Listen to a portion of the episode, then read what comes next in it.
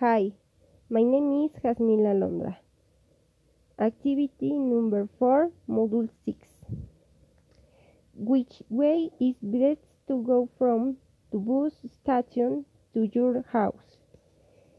First word, North and Queen Avenue, to your right and Oxford Street.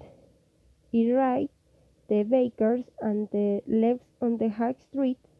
My house is in the corner with Kings White and next to it is the shopping center.